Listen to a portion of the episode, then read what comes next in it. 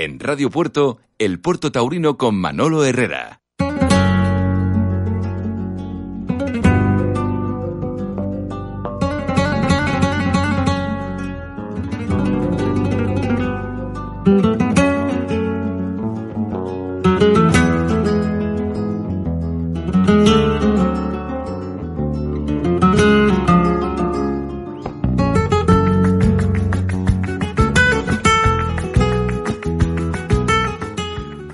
Aficionados, aficionadas, muy buenas tardes.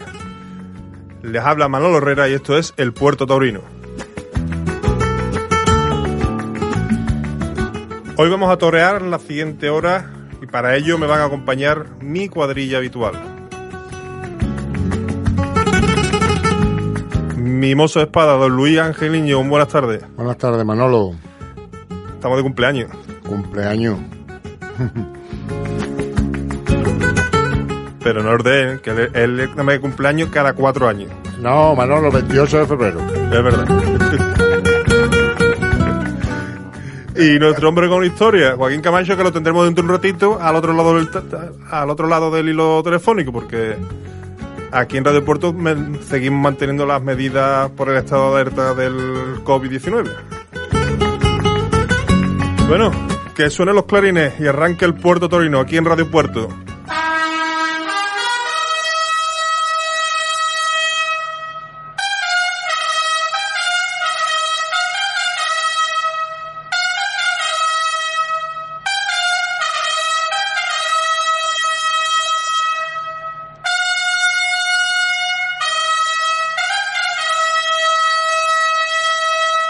Hoy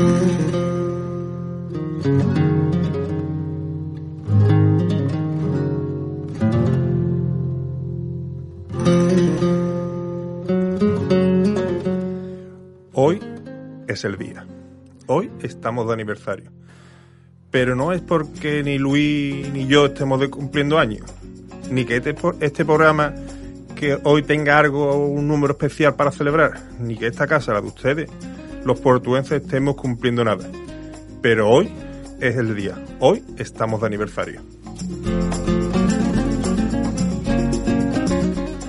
Tal día como hoy salía Bordador, un negro botinero capirote, apretado y algo caído de cuerna, de Anastasio Martín, que tomó 10 varas. Ya en el ruedo prieto y primitivo le pusieron los garapullos. De verde y oro Antonio Carmona Gordito brinda el primer toro. No solo era el primer toro, su primer toro, era el primer toro.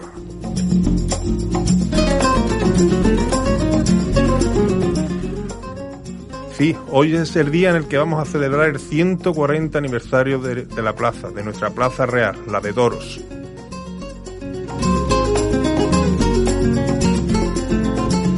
Hoy hace 140 años de este primer paseillo, de que 800 paisanos vieron inaugurar una plaza de toros monumental a las afueras de la ciudad. Hoy hace 140 años que Gordito y Lagartijo pa- pasarán a la historia taurina de esta noble y leal ciudad del gran puerto de Santa María.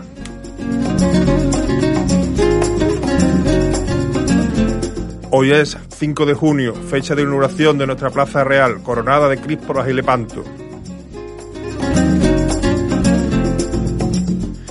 Nuestra plaza, que tiene una forma en su planta de polígono regular de 60 lados y un diámetro de 90,60 metros ocupando esta superficie, en galerías de exteriores de 3,8 metros de ancho, otra segunda galería y otra igual de dimensión que está em- emplazado los palcos y las gradas cubiertas, y otra tercera zona donde están colocadas las 17 filas de tendido que que constituyen los tendidos de nuestra plaza real. Y como he dicho, hoy es el día, hoy estamos celebrando el 140 años de inauguración de esta plaza, a la que queremos, a la que admiramos, a la que soñamos el toreo con ella. Pero creo que hoy es el día en el que nos debemos de acordar de cinco portuenses de pros, cinco portuenses que también vieron, tuvieron la visión de futuro, cinco portuenses que sabían que era la hora, era el ahora o nunca, cinco portuenses que un 12 de junio, Sí, un 12 de junio, pero el año 1877 tiraron para adelante y crearon la compañía de la Plaza de Toros. Sin ella y sin ellos quizá la historia se hubiera escrito de otra forma. Y sin ellos hoy la herencia no hubiese sido la que hemos recibido.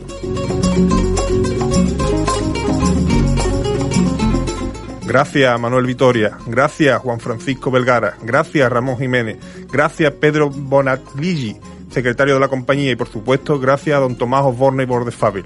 Gracias a todos, ya que sin ustedes hoy no estaríamos celebrando nada.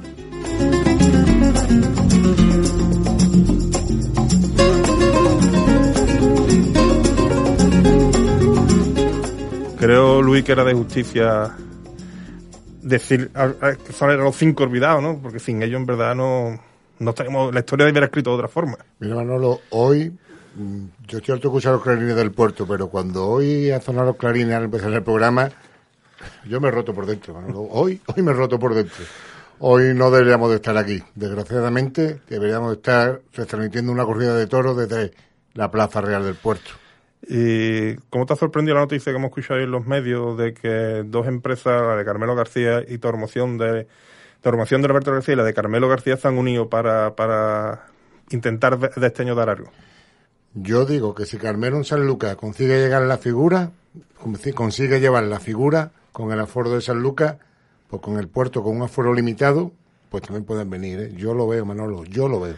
Vamos a hablar con uno de los componentes de la empresa, Alberto García. Buenas tardes. Hola, buenas tardes. Eh, hoy hemos desayunado con esta noticia, ¿no? De que Tauromoción y Carmelo García han presentado una oferta al ayuntamiento. Si nos puede contar algo. Eh, la verdad que nosotros eh, teníamos ya pensado eh, haber licitado por el concurso de explotación de la Plaza de Toros del Puerto. Eh, teníamos pensado estudiarlo en cuanto en cuanto saliera y en vistas de la situación actual y de lo que ha pasado, pues pues obviamente estamos en otro escenario completamente diferente, pero lo que sí que tenemos claro es que se, si se tiene la mínima oportunidad, pues creo que por aforo y por, por historia y por lo que supone este año para el puerto, pues se debería de intentar dar algún festejo taurino porque eh, está comprobado que ahora mismo la situación de la pandemia está bastante controlada y, bueno, creo que la afición lo está esperando, lo está deseando y hay muchos profesionales ganaderos que, les hace falta lidiar, torear, que les...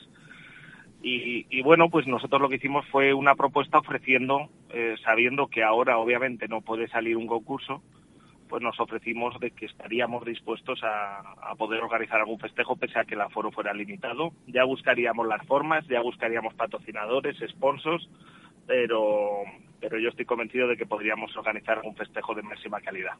¿Y de cuántos festejos más o menos, si nos lo puede contar, podríamos estar hablando, Alberto, que estáis usted dispuesto a echar para adelante? Bueno, eh, nosotros tampoco hablamos de un número de festejos en concreto, eh, estamos en una situación muy, muy complicada, pero bueno, yo creo que, al menos dos corridas de toros en verano, una novillada, eh, una corrida de rejones, yo creo que se podrían dar. Ahora bien, eh, sabemos perfectamente de que casi con total seguridad van a ser las comunidades autónomas las que vayan a tener la, las, las competencias en cuanto en cuanto a lo que eh, lo que va a ser en todo el tema sanitario, los protocolos y demás, y las condicionantes tanto para toros como para otros eventos.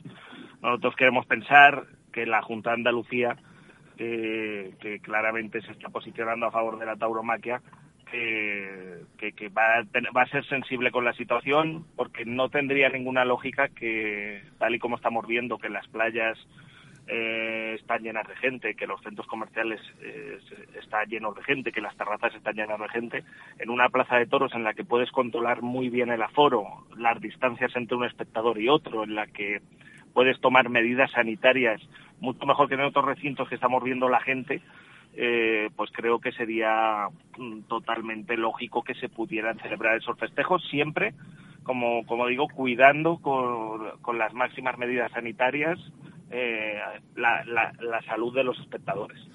El, puerto de Santa María ha sido eh, una ciudad pionera, ¿no? Cuando en toda Andalucía, en toda España, ¿no? Se están suspendiendo todos los festivales, todos los eventos.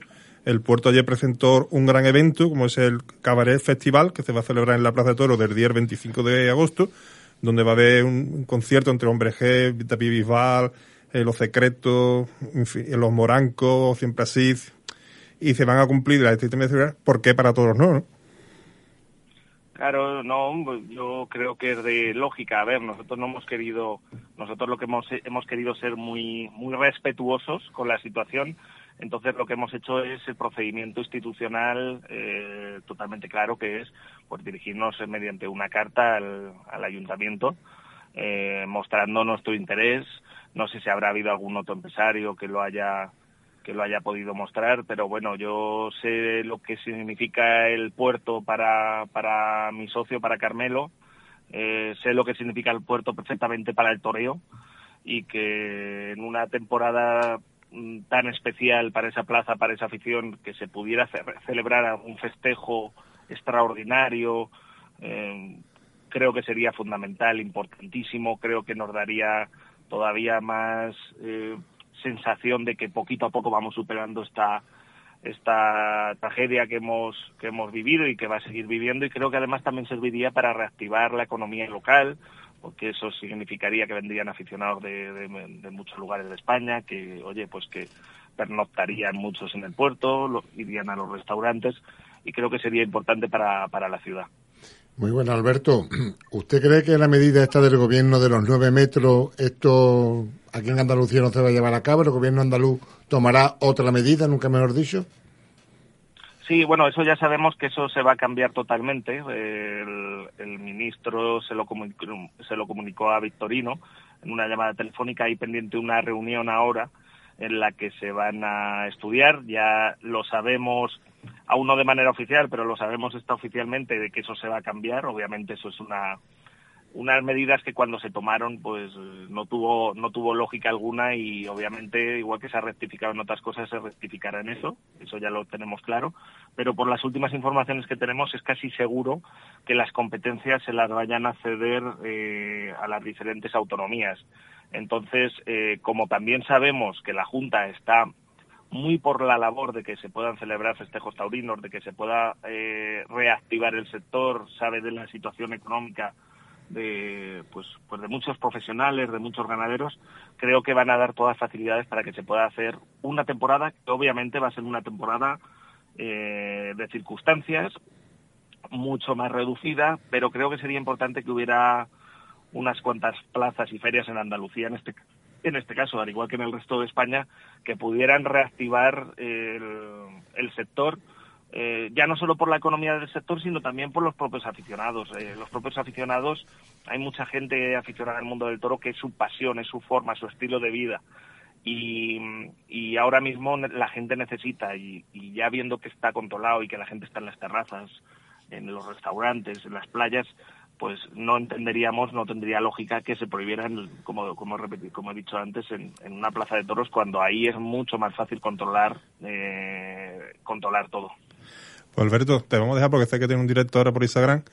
Eh, yo agradecerte que hayas tirado para adelante con la pata para adelante, eh, nunca mejor dicho, no era algo taurino, que os haya unido dos empresarios muy queridos en esta zona, y sobre todo muy querido por mí, como es Carmelo García, al cual tenemos una estrecha amistad, y contigo, que también tenemos otra estrecha amistad y siempre nos, nos ha atendido perfectamente. Y espero que este verano usted sentéis en la, en la barrera que pone empresa en el, en el callejón del puerto de Santa María y allí os podamos entrevistar porque estáis dando todos en el puerto que a lo que ahora mismo la afición humana nos interesa. Muchas gracias. Yo, sinceramente, eh, os digo lo que, lo que creo y lo que pienso y lo que siento. Y yo creo que el mejor empresario que puede haber ahora mismo en el puerto de Santa María es Carmelo García. Eh, yo creo que ahora mismo la situación de las plazas de toros necesita de gente que conozca la plaza, que sea de, del lugar, que conozca la afición, que sepa exactamente lo que quiere.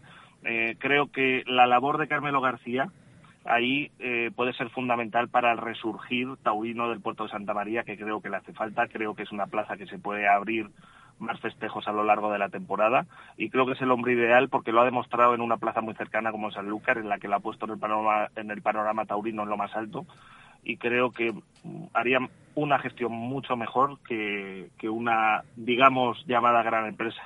Yo obviamente estoy agradecido a Carmelo en que haya pensado en mí para, para este proyecto, porque obviamente a, a quien no le, le hace ilusión poder estar y compartir gestión en una plaza tan importante como la del puerto.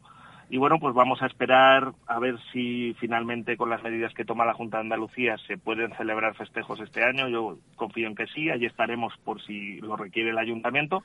Y obviamente pues vamos a estar con toda la ilusión esperando a que salga el nuevo pliego de condiciones en el que si es un pliego razonable que nos permita eh, trabajar para situar eh, taurinamente al puerto en el lugar que merece, eh, no tengáis ninguna duda que ahí estará esa UTE de Tauromoción con Carmelo García, eh, con una ilusión enorme de trabajar y de poner esa plaza donde merece. Pues muchas gracias Alberto y suerte ahora en este directo que también vas a hacer por, por Instagram. Muchísimas gracias, un abrazo fuerte. Un abrazo.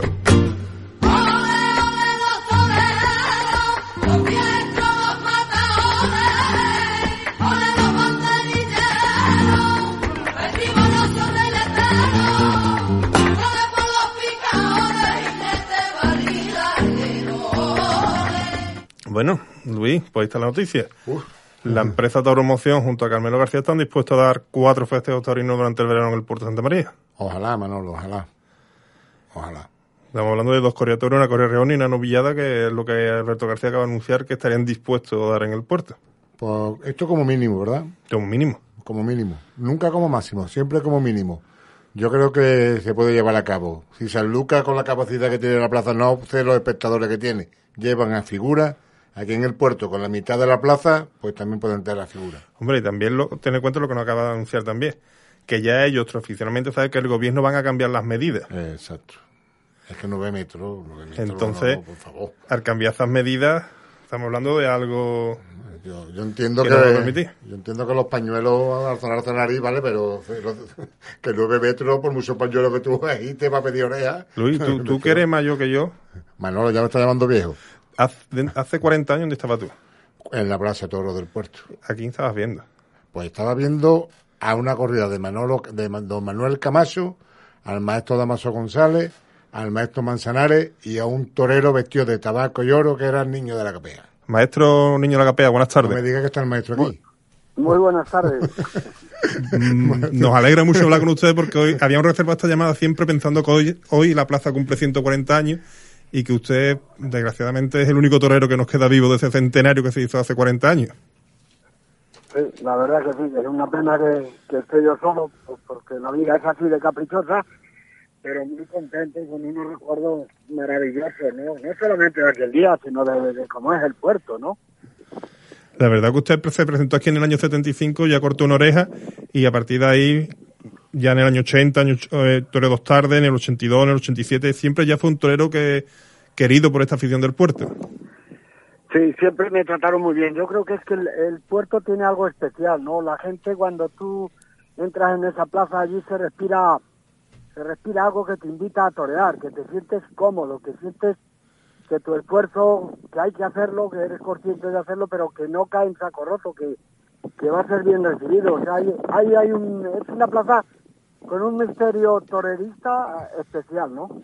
Sí, es una plaza, es decir, todas las plazas, plazas que tienen sello de turista, yo creo que el puerto es al revés, tiene de turista, ¿no? Eh, de tor- para mí es torerista. Yo Torerista, eso, es un torerista. toro digno, pero la gente está con el torero. A, a- a mí me lo va parecido siempre que toreo. Sí, sí, es lo que me quiero referir. Cuando veo las corridas siempre, siempre al que anima de verdad es a- al torero a que haga el esfuerzo y está con el torero más que con el toro. Sí, sí, efectivamente. El puerto, más, hay una frase que yo siempre tengo en la mente, que se la escuché yo decir el maestro Ortega Cano en Zaragoza, que era que para sentirse torero el puerto. Y yo creo que esa frase la, la llevemos a gala muchos toreros, ¿no? Sí, y, y además es verdad, es, es por lo que te digo, ¿no? Que es una plaza que sientes algo especial, ¿no? Eh, a mí ha habido otra plaza que, que me ha transmitido lo mismo que ha sido la Monumental de México, ¿no? Pero no hay muchas plazas en el mundo que te transmitan esa sensación de, de, necesidad de que salga ya el toro, esa, esa ansiedad que uno tiene porque salga ya el toro, porque están notando que, que la gente está loca por verte, ¿no? Y, el puerto lo transmite cada tarde, ¿no? Usted cada vez que toraba en el puerto ha tenido do- dos hándicaps, creo yo, ¿no? Siempre, casi siempre mataba casi la misma correa de toro que la del Marqués de Domé y casi siempre le tocaba torear con Galloso, que era, aquí era en ese momento el ídolo de la afición. Hombre, que Ga- Gavioso ha sido un torero extraordinario, ha sido de mi generación. coincidimos ya de novilleros, soy un año por delante, pero ya coincidimos de novillero y hemos toreado mucho. Y es verdad que siempre cuando un torero torea fuera de, en casa de otro torero que tiene muchísimo cartel y que tiene muchísimas simpatías, pues hay un hándicap. Pero es un hándicap que no, yo nunca sentí, digamos, frialdad en la gente, ni mucho menos. En cuanto yo estaba bien, la gente reaccionaba y cuando no estaba bien, lo que hacía era callarse, que, que no es poco, ¿no? Maestro, buenas tardes. Soy Luis, un colaborador de aquí del programa que me ha dicho Manolo, hoy te voy a dar una sorpresa. Yo, y cuando me ha dicho niño la capea, usted me habrá acusado de decir, no, me diga que está aquí, vamos, que está en los micrófonos. No esperaba hablar con usted hoy, maestro. Hombre, pues encantado de saludarte. Es que usted, usted es torero de torero, y hablar con un torero de torero, para un aficionado, pues como hablar con, con un papable. Muchas gracias. Bueno, maestro, una preguntita que le quiero hacer. Curiosamente, yo soy coleccionista de carteles de toro. Y hay muchas anécdotas de que muchos carteles a usted le, ponían por delante que, que, al maestro Gallozo. Muchos carteles, aunque usted es más, más nuevo de alternativa, eh, le ponían muchas veces por delante del maestro Gallozo. Sí, sí. Era una, era una equivocación que hubo bastante tiempo sí. y había que llamar a las imprentas. Incluso hay corridas, que es verdad, que se hacían una cartelería, cartelería primera y después la segunda rectificar. Exacto, exacto. Es curioso, maestro. Maestro, usted ahora ya está alejado de los ruedos, aunque este año creo que iba a torear usted un festivalito o algo por, por su tierra de Salamanca. Ahora vive sí, en, la, en, la, paz, la tranquilidad del campo con Zuncaste Murube, ¿no? Pues sí, eh, ilusionado con el cárcel, es un cárcel especial, tiene algo diferente a los demás en cárcel y por eso me, me cautivó desde el primer momento, ¿no? Y la verdad que en el campo, pues toda esta tragedia que hemos vivido, pues se nota menos, porque el quehacer diario con los animales hay que cuidarlos, las peleas siguen decentes, los herraderos, los tentaderos, y eso te hace un poquito evadirte de, de, lo que de lo que está pasando, ¿no? Pero fíjate, es curioso lo del festival que lleva a torear ya en el mes de noviembre, era un drama que había surgido para un, un asilo de ancianos de Medina del Campo. Y mira por dónde el coronavirus esto a los que ha atacado seriamente sido a, a, los ancianos, con lo cual, pues sería una premonición, pero una premonición de que, de que ahora más que nunca hay que ayudar a, a los ancianos, a los asilos con toda nuestra fuerza, y si hay que volver a torear, pues habrá que volver a torear. Y, y para eso siempre está el mundo del toro, porque gente más solidaria que los, los, toreros y que la gente que estamos en el mundo del toro creo que no la hay. No, no, los toreros están dispuestos a echar la pata para adelante siempre ante cualquier desgracia, ante cualquier ayuda pues tanto a niños, ancianos, a discapacitados, siempre, siempre están. En un, en, en, los primeros que han saltado toda la vida en cualquier tragedia han sido los toreros para adelante. Y eso no, eso la gente pues, pues sabe que, que el torero es generoso, ¿no? Maestro, usted sigue, como mucho, sigue viendo el toreo de cerca, su hijo matado de toro, su yerno Miguel Ángel Pereira mató de toro. Eh, y ahora tiene una nieta de su hija Verónica con Miguel Pereira que también está gustándolo esto, por todo lo del campo, ¿no? Porque lo ha hecho yo en un herradero últimamente muy activa. Sí. La verdad que sí, que tiene una, una pasión por el campo, por los caballos. A mí me da miedo, yo se lo digo a ellos, a los padres. Digo, me asustáis todos los días porque los caballos con los que acosa Miguel Ángel, que son caballos fuertes, pues es con los que la niña anda por ahí apartando. Digo, uy, uy, Dios mío, un día un toro se va a arrancar y, y, y va, va, a pasar algo. Pero es que la niña tiene un desparpajo, un dominio del caballo y una tranquilidad que, que da gusto verla, la verdad. Es que unido sangre como la del Capé, la de Pereira, no puede salir otra cosa nada más que algo bueno, maestro. sí, pero que no. Mejor, como mucho, como mucho, que sea rejoneadora. ¿eh? No. pues maestro, le vamos a dejar que usted esté en esa paz del campo y nosotros vamos a seguir hablando de este 140 aniversario que hoy estamos celebrando. Eh, pues enhorabuena y, y, a ver si llegamos. Hombre, yo no sé, voy a llegar a los 200, vosotros a lo mejor, pero ya me gustaría. ¿eh? Maestro, lo que sí quiero decirle que si para el 150 aniversario de la Plaza del Puerto, usted ya no, no creo que pueda torear, aunque yo creo que usted siempre va a ser torero, pero ¿por qué no una corrida del Capea para celebrar el 150 aniversario de, de la Plaza Toro del Puerto? Sería bonito. Hombre, sería maravilloso, la verdad pero bueno, todo se andará, me queda tiempo y, y, ojalá se pueda cumplir ese deseo tuyo. Pues muchas gracias, maestro. Pues un abrazo muy fuerte y enhorabuena. Muchas gracias a usted, maestro, por lo que todo ha aportado. Adiós, buenas tardes. Ser torero es una de las profesiones más difíciles del mundo. Llegar a ser figura del toreo es un milagro. El miedo y el riesgo van de la mano de la pasión y el arte. Bueno, como mucho estamos celebrando el 140 aniversario de la plaza, había que hablar con, con el niño de la capea, ¿no? Que yo creo que ha sido eh, el torero, que es el único que nos queda vivo. Ojalá, ojalá podíamos haber hablado hoy con los tres, ¿no? Hubiera sido una ilusión hoy. Ojalá. Hablé hablar con el cartel, porque el de, el de la inauguración ya nos cogía lejos. Pero haber hablado con Capea hoy, con, con Damaso, ¿no? Con, con el rey del temple, ¿no? Y con Manzanares, ¿no? Que Por casi nada. hubiera sido hoy lo suyo. Por casi nada. Que es curioso, Manolo, que con lo que Gallozo hacía en el puerto y que no toreara a Gallozo la corrida del centenario, ¿eh? Cosas de torero y de empresa. Gozo del torero de empresa, como suele decir, las cosas de los despachos. Las cosas de pollo, porque si toreó en el año 80 Gallozo. Sí, no sí, toreó, además, toreó con, con el presidente con el Capea una corrida concurso. una corrida concurso en el 17 de junio, Exacto, un día un después. día después.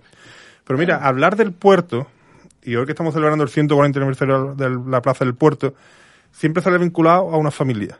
Una familia que ha, dado mucho al puerto, porque el padre con el que vamos a entrevistar ahora, antes de presentarse en una corredora, toreado ya cinco festivales de beneficio en el puerto. Y eso es que decir que algo quería aportar. El último es del Curro Luque. Estamos hablando de la familia Borges, en este caso de vamos a hablar con Fermín Borges. Fermín, buenas tardes. Muy buenas tardes. Eh, decía que hablar del puerto no, es una de las grandes nombres que siempre está grabado es el, nombre Borque, no la familia Borque, ¿no? La verdad es que se me ponen los pelos de punta cuando estabas hablando, porque yo cuando era- tenía desde los tres o cuatro años con Enrique Barrilaro, mi padre me dejaba siempre en el desencajonamiento de, la, de, de, de los toros, de todas las corridas. Siempre hemos lidiado.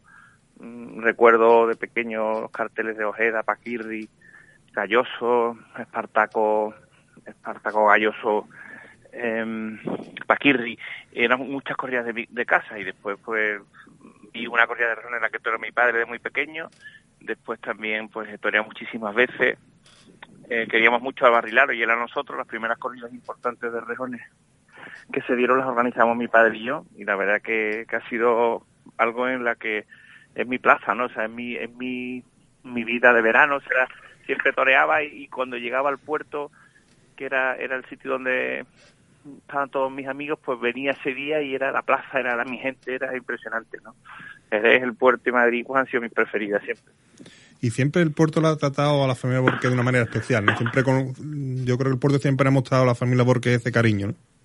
Siempre porque mm, mi padre adoraba esa plaza, la- se volvía loco y, y, no, no sé, a lo que necesitara eh, cualquier empresario que hubiera habido, eh, si hacía falta sobreros, si hacía falta lo que fuera, siempre estaba eh, estábamos dispuestos a, a lo que fuera en el puerto y seguiríamos haciéndolo, claro. Eh, he contado yo antes, usted y su padre casi estáis empatados en el número de festejos que toreado en el puerto, creo que usted son 16 y, el, y tu padre fueron 15, si mi número, mi mente no me falla.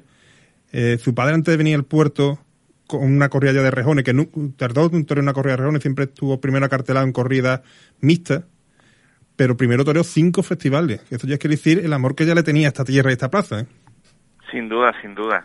Eh, mi padre no fue profesional como yo, fue mucho más aficionado, aunque después hubo un momento en que fue más profesional, pero pero eh, el puerto era parte parte de su vida. Y imagínate lo que lo llamaran, pues, y además no solo en el puerto, fue muy solidario en, en muchis- con muchísimas muchísimas eh, festivales para lo que llamaban siempre estaba y más para la- aquí en la provincia siempre se volcó en todos lados. Maestro, muy buena.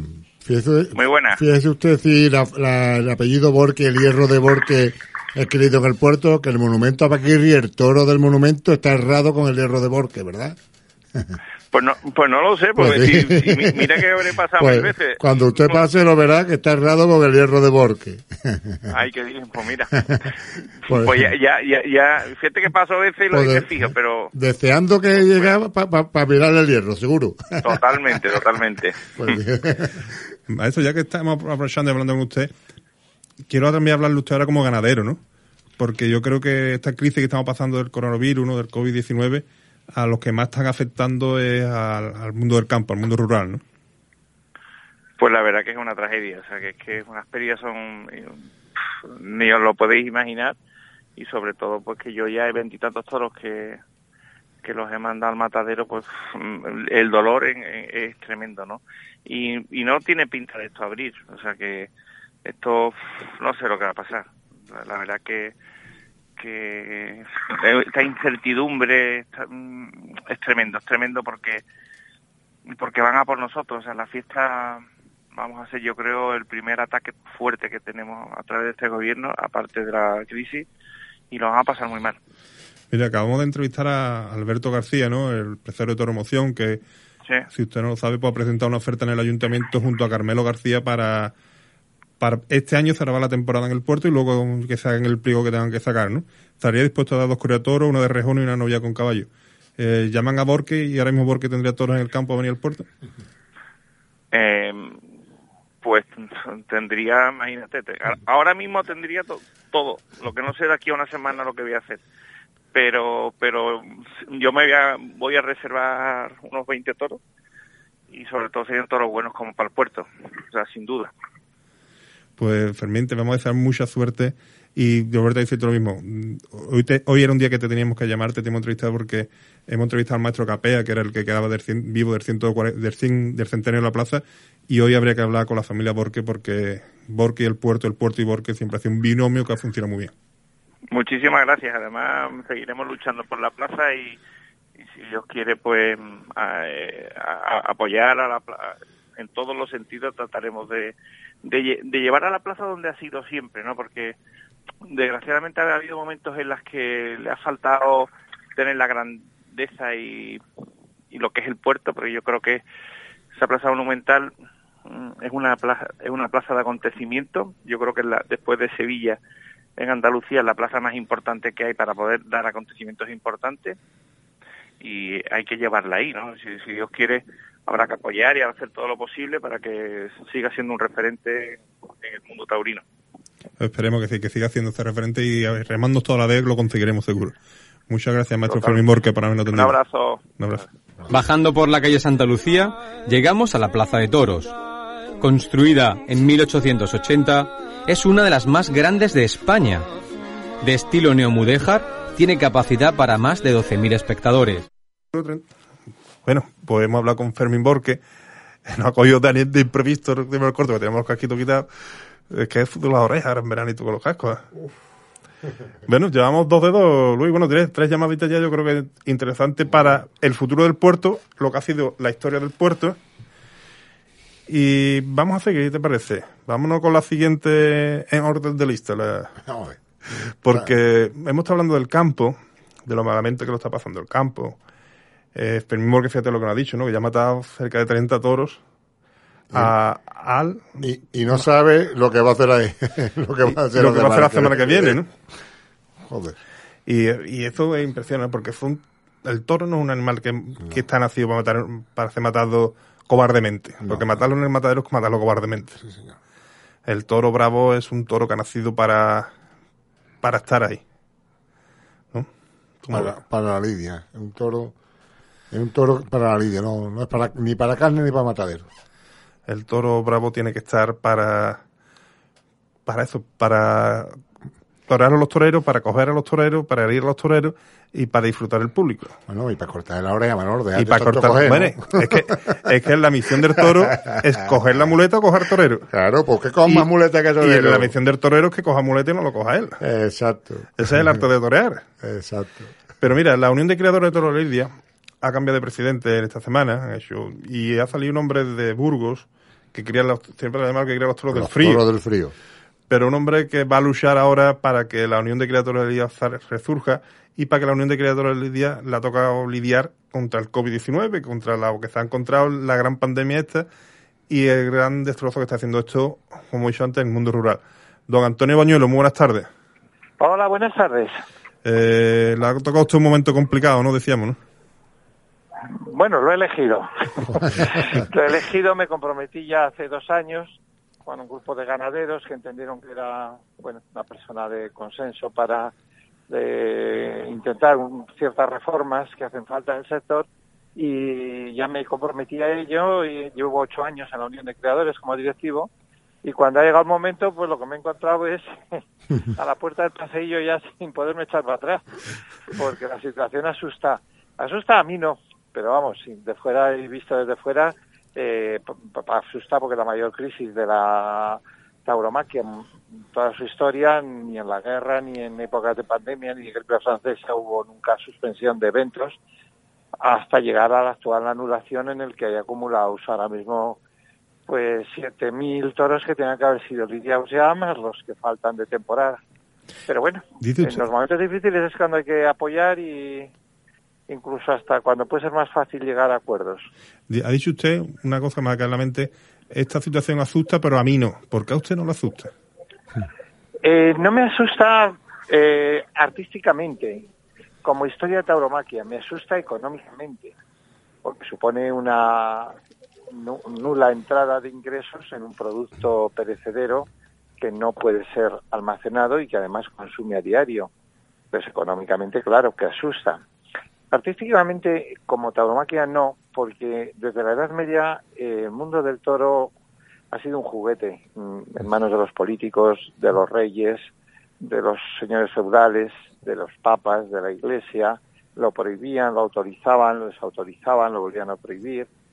Y esta es una fase más de lo largo de la historia en la que la tauromaquia pues, está siendo un instrumento politizado eh, independientemente del COVID-19, ¿eh? Eh, que es fuerza mayor, pero que en este momento de, debilidad eh, del sector pues se ha acrecentado por el gobierno actual una fuerza, parece ser que coordinada, en dejar caer a la tauromaquia por su propio peso. ¿no? A excepción de comunidades autónomas, cuyos presidentes son muy proclives a entender la sensibilidad y la realidad, eh, ya no historial y cultural, sino de los puestos de trabajo que se conservan de forma fija en lo que luego quieren defender de la España vaciada, en todos los más de 50, 60 mil puestos, en los 150 mil puestos que se mueven alrededor del mundo del toro, en el momento que se pone eh, una feria en movimiento, transportistas, eh, fábricas de piensos, eh, trajes, eh, capotes, taxis, hostelería, llegaron a una cifra de 4.500 millones de euros en España en todas las ferias que se utilizan, la cifra de negocios de 1.500 millones. Y la aportación de este sector al gobierno es de 140 millones de euros, de los cuales recibimos 65.000 a cambio para un premio. Esa es una realidad que no nos cansamos de repetir, pero pero bueno, no es la, defensa mayor que podemos hacer porque en realidad somos un sector más en quiebra de, la economía española ¿no? y de la economía mundial. Entonces, lo único que queremos ser tratados como uno más, no ninguneados, como ha hecho el ministro de Cultura, que ha enumerado en sede parlamentaria todas las disciplinas que competen de su ministerio eh, no solamente no ha anunciado la tauromaquia, sino que además no ha destinado ni una sola cantidad de dinero cuando ha ofrecido 20 millones o 30 al cine, 20 a la ópera, 30 al ballet, al flamenco, a, todas, las, mm, todas muy lógicas, pero la, primer, la principal en asistencia de sus competencias ministeriales es precisamente la tauromaquia.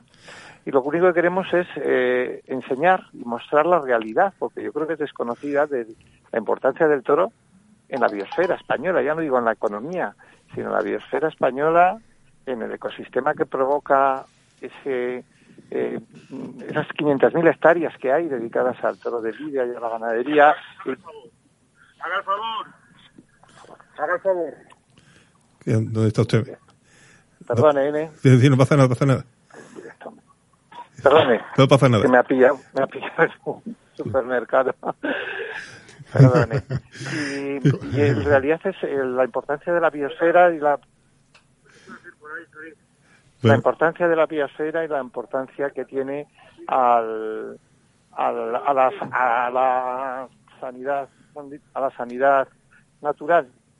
Eh, don Antonio, si usted está apurado, lo dejamos y hablamos otro día más tranquilo, ¿eh? No, no, no, no, es un guardajurado, no es muy oportuno. Ni muy la autoridad, don Antonio, autoridad. Pero con todo esto, con, con todo esto, el gobierno, que sabemos que estando ahí Podemos nunca va a apoyar la toromaquia, mm, el, el PSOE que va pegando bandazos según le conviene, pero sí el jefe del Estado, su majestad el rey, sí se ha puesto ya en contacto con usted, ¿no? Bueno, Su Majestad el Rey, la Casa Real llamó, llamó de un día para otro por iniciativa de para ponerse en contacto y conocer de primera mano la rivalidad, la realidad de la tauromaquia Él tenía un conocimiento previo de todas las cifras, estaba muy preocupado porque él entiende que el toro es patrimonio nacional, hay encastes que son patrimonios pertenecientes al Ministerio de Agricultura, hay una mano de obra fijada, una de la mujer en el sector rural, hay un, sector eh, pues más vulnerable o igual de vulnerable que el ganadero, que es el de los banderilleros o alternos que llevan desde el mes de septiembre sin ingresar. Y hay una preocupación de él. Eh, estuvimos en una conversación muy cómoda durante 50 minutos en la que él tomó nota y se interesó absolutamente por todo lo referente al toro y nos insistió mucho en la defensa como cultura desde desde todos los literatos, pintores, escultores que han llenado los museos del mundo de escenas que representan a España y al mundo del toro, el uno con el otro y el otro con el uno. Y, y principalmente en el sector de la agricultura, porque, claro, los ganaderos somos los eh, patronos de- del mantenimiento del ecosistema natural que pertenece a las dehesas con nuestro patrimonio particular. Lo aguantamos y no recibimos nada a cambio. Somos un sumidero de CO2 y a cambio no recibimos ninguna eh, compensación. Y bueno, hoy precisamente he escrito una carta a la ministra del gremio en el que hoy se celebra el Día Mundial del Medio Ambiente, ¿no? Eh, diciendo que tengan em, mm, que tengan atención a la tauromaquia que ocupa todas esas de esas las cuales se acompañan de fauna y flora que no existirían si no existiría el mundo del toro y que conviven con ellos. Bu- Buenas tardes, don Antonio. Soy Luis, un colaborador de aquí del programa. En primer lugar, decirle a nuestros oyentes que siguen en Radio Puerto, ¿eh? porque vaya castellano más perfecto que habla usted. Acostumbrado a aquí a Manolo y a mí, seguramente nos dicho, ¿qué pasa? ¿Han cambiado la emisora? ¿Aquí qué pasa? ¿Me he equivocado? Que es castellano más perfecto. Y ya, una vez que hemos roto así el hielo, ahora más que nunca hace falta unión de los taurinos, ¿verdad? ¿Usted cree que se va a conseguir unión o cada uno va a remar para un sentido contrario y va, va a costar trabajito llevar la barca a puerto? Son muchos años ya los que lleva el sector de la Unión queriéndose unir, pero son intereses muy opuestos los que hay. El, el empresario, el ganadero, el torero, el banderillero, picador, la cuadrilla, el espectador, que hay que tenerlo muy en cuenta. Eh, es muy difícil, pero en, cuando algo está en un sector muy hundido, muy abajo, muy deprimido, es mucho más fácil unir todos los sectores. Cuando un pueblo está perseguido, por ejemplo, pues es mucho más fácil unirlos.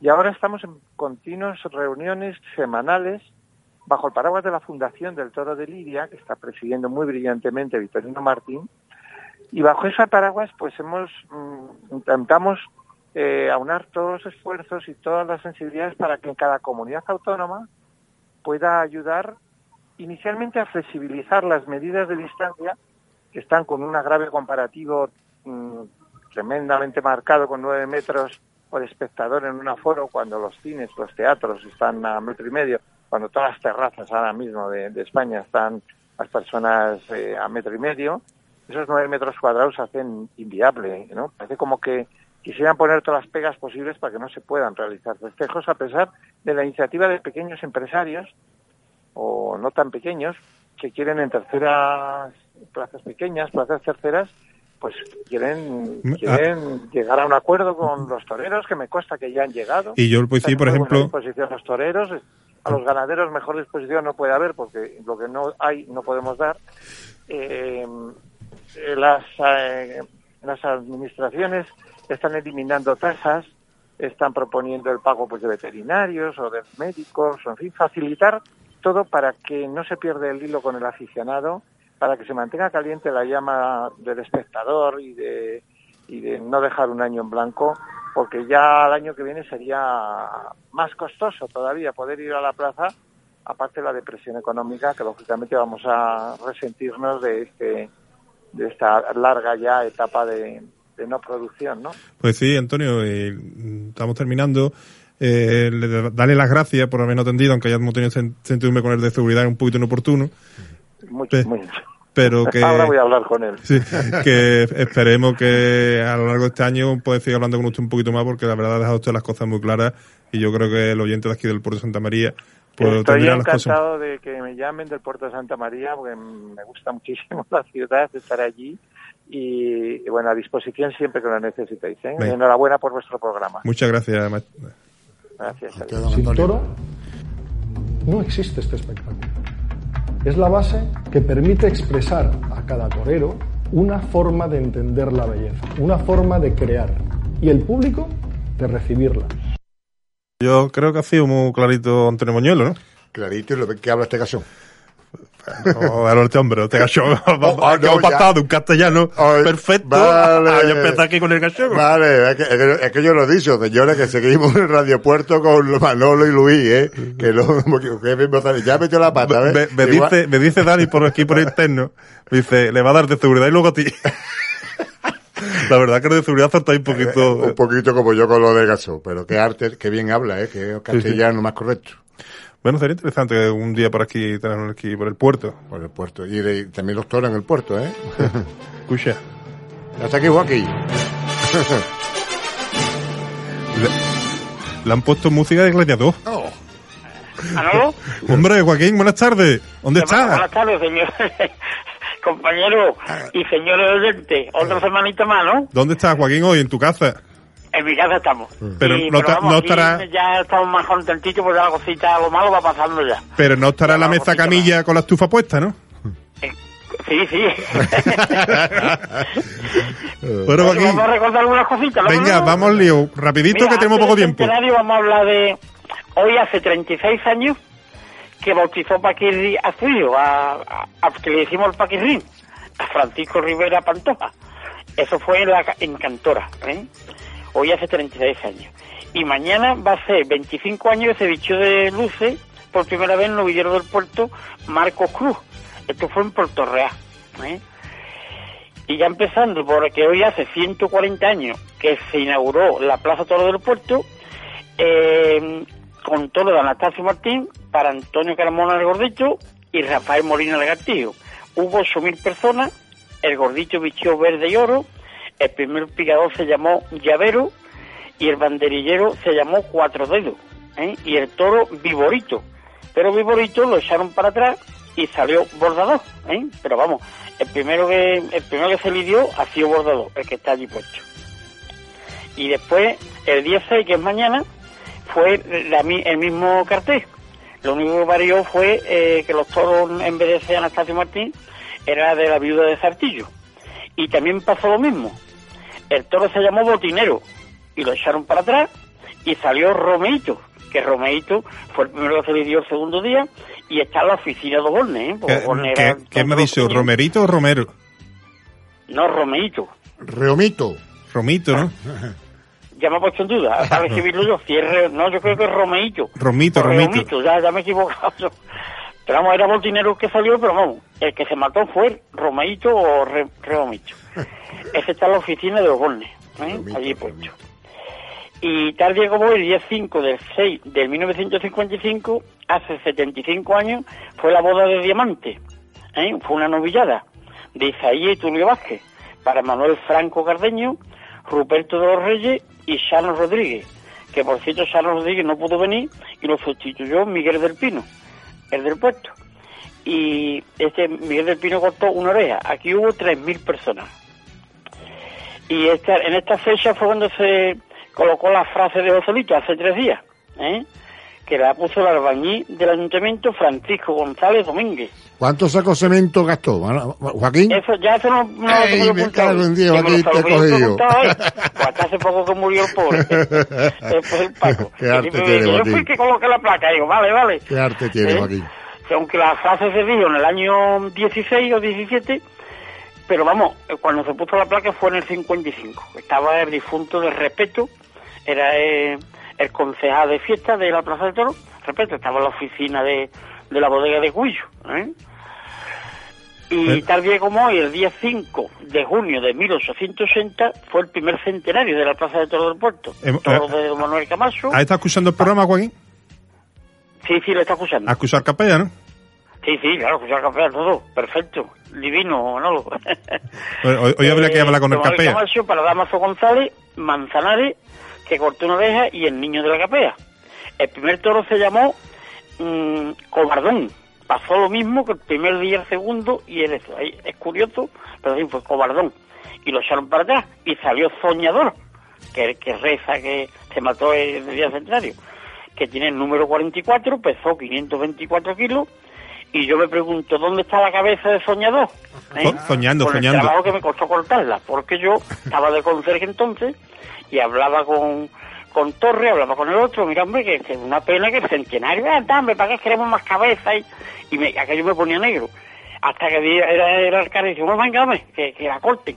Y mandó a Paco Problema, que todavía vive, y cortaron la cabeza, vamos, si hubiera sido por dos minutos no la corta. La, manda- la mandaron a arreglar, estando Fernando Gago de concejal, y entonces valía 50.000 pesetas recogerla. Y como eso tiene una fecha de recogida, pues no fueron a recoger y se perdió. Uno dice que está en San Lucas, otro dice que está en Sevilla, Bueno. y yo en el libro mío lo tengo puesto, ¿dónde está Soñador? Pues Yo pregunto esa frase. Vamos a dejarlo ahí. pena. Vamos a dejarlo ahí, Joaquín. ¿Dónde está Vamos a Soñador? dejarlo ahí, exacto, Vamos a digo. ¿no? Eh, la próxima semana hablamos contigo y seguimos con más anécdotas, vale, pues nada, pues vale. ¿vale? Porque... Y a ver si ya encontramos Soñador. Estamos, ahí lo encontramos. Sí, porque es una pena, ya que está bordado ahí, que no esté Soñador. Porque la voz de diamante tampoco está. Joaquín, muchas gracias. bueno, pues nada, Manolo. Gracias, Joaquín. Bueno, Joaquín, su anécdota, su vivencia, su historia.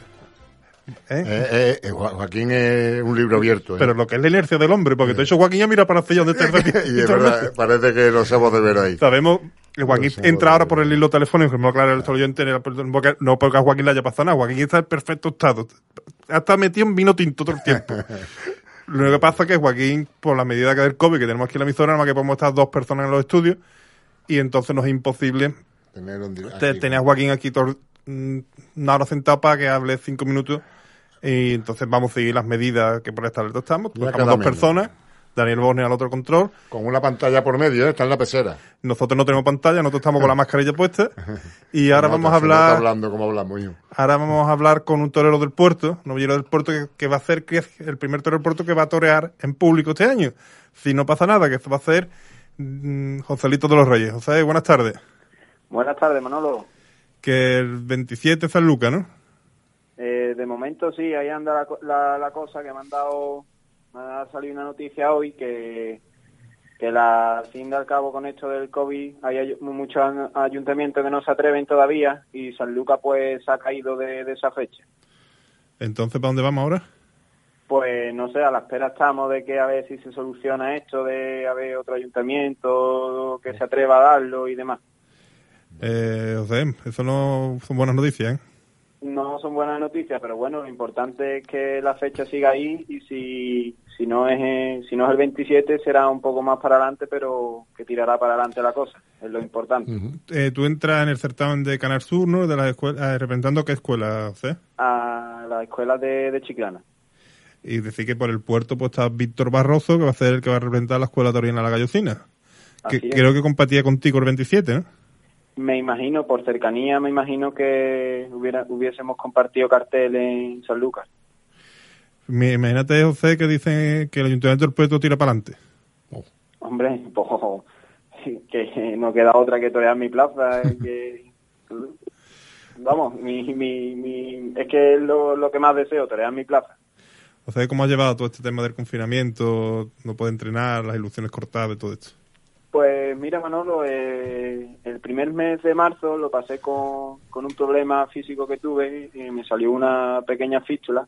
Y estuve liado el primer mes de marzo, pero ya después pasé el confinamiento en el campo, por al lado de- del cepo y por allí pues me he movido, he estado entrenando por allí, corriendo, que yo más o menos lo he pasado bien, he tenido un poquito de libertad, porque por allí el campo todo y quiera que no pues he estado más, más libre. Mira, cuando te he dicho que el 27 ya no va a San Lucas, se le cambia la cara al que te iba a vestir de torero. Porque, Bueno, porque venía eh, con unas eh, espadas, una historia me traía aquí con unas espadas y ahora queda el hombre ahí. No, no pasa nada. Él sabe que donde vaya, donde vaya, si él viene. Yo se lo he prometido y él viene. Joselito, que aquí estoy, que eh, la espada y el descabello se van a olvidar en mi casa, pero que mañana te la llevo. Perfecto, no te preocupes, Luis. Eh, yo lo digo aquí, es que para ahorrar teléfono, que yo que está de verdad muy caro y los megas yo lo tengo yo ya agotado. Que mañana te lo dejo, con, eh, te lo dejo en el canijo, te dejo yo, nos vamos a hacer publicidad, te lo dejo en el canijo la espada y el descabello. ¿Tú crees que, que- que este hombre que yo le he dado ahora el, el, el paso para que, para que te haga una pregunta está puesto a hacer Claro. a dar faena? La radio nació para esto, la radio nació para comunicar, no para informar. Primero se comunicaba y después se informaba, ya eso era comunicación y ahora voy a informar. Venga, vamos ya. José, eh, ¿cómo lleva tu preparación? ¿Vaya al campo? ¿Hay por ahí algún novillo? Por eso yo llevo la espada que, pa- que puedes torear. ¿Hay algo por ahí o qué? Sí, pues la verdad es que sí, que tenemos algo ahí pendiente de ir a- al campo a, a matar un novillo y la verdad que tengo ilusión por, por eso. Por, por ahí te, te pedí la- las espadas, Exacto, que en exacto. esta semanita ya se hará. Pues nada, pues a tu disposición la tienes ya. Ahora vol- volvemos a la radio para comunicar. Sí. La verdad José. que de, de aficionado y demás poesiando, ayer estuve también en Tentadero y la verdad que sí, que me estoy moviendo. Oye, he visto en tu y tengo foto, la suerte de...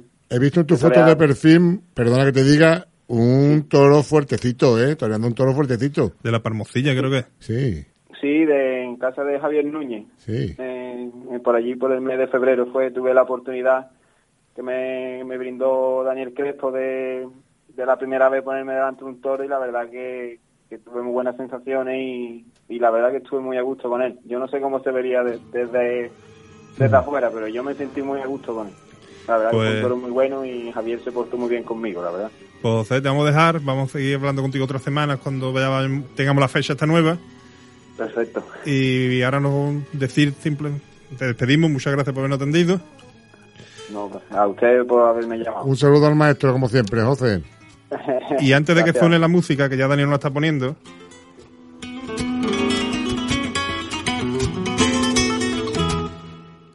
Mira cómo suenan los clarines con la voz del viento. Brilla el sol y en el azul del cielo. Hoy es tarde de toro en la plaza del puerto. decir que la Plaza de Toro del Puerto recogió con todas las peñas, entidades y más la peña maderista 2.800 kilos de alimento la semana pasada. Y decir que dentro de una hora se abre la Plaza de Toro del Puerto para un acto, una actividad que lleva haciendo cuatro años ya eh, la Asamblea Taurina de Cádiz, que es celebrar el cumpleaños de la plaza en ella, en la plaza. Se va a leer un pequeño manifiesto que lo va a leer Álvaro González, concejal de Plaza de Toro, presentado por Verónica Collante, compañera de, de Canal Plus Toros. Y se va allí también a estrenar el pendón de la Plaza Real, eh, diseñado por el, el concejal de fiesta David Calleja. Esto va a ser dentro de una hora, a las nueve horas, cumpliendo las estrictas medidas de seguridad que el COVID-19 nos impone, es decir, la utilización de mascarilla y las distancias mínimas de seguridad de dos metros. Por tanto, dentro de un ratito nos vemos en la Plaza de Toros del Puerto de Santa María. Don Luis, muchas gracias una semana más, semana especial del, del 140 aniversario. Y me voy con alegría de que pueda haber toro en el puerto este año. Manolo. Don Daniel Borne en el otro lado del control, Joaquín Camacho al otro lado del teléfono. Nos vamos y volvemos la próxima semana para seguir hablando de toros aquí en Radio Puerto.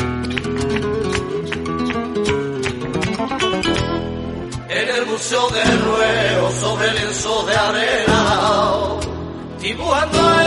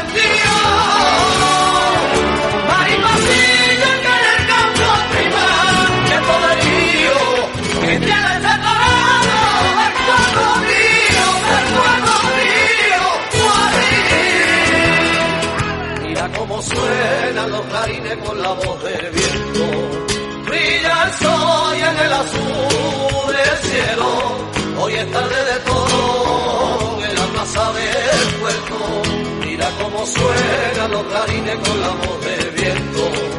Brilla el sol en el azul del cielo. Hoy es tarde de toro en la plaza del puerto. Mira cómo suenan los clarines con la voz del viento. Brilla el sol en el azul del cielo. Hoy es tarde de toro en la plaza del puerto. Y es tarde de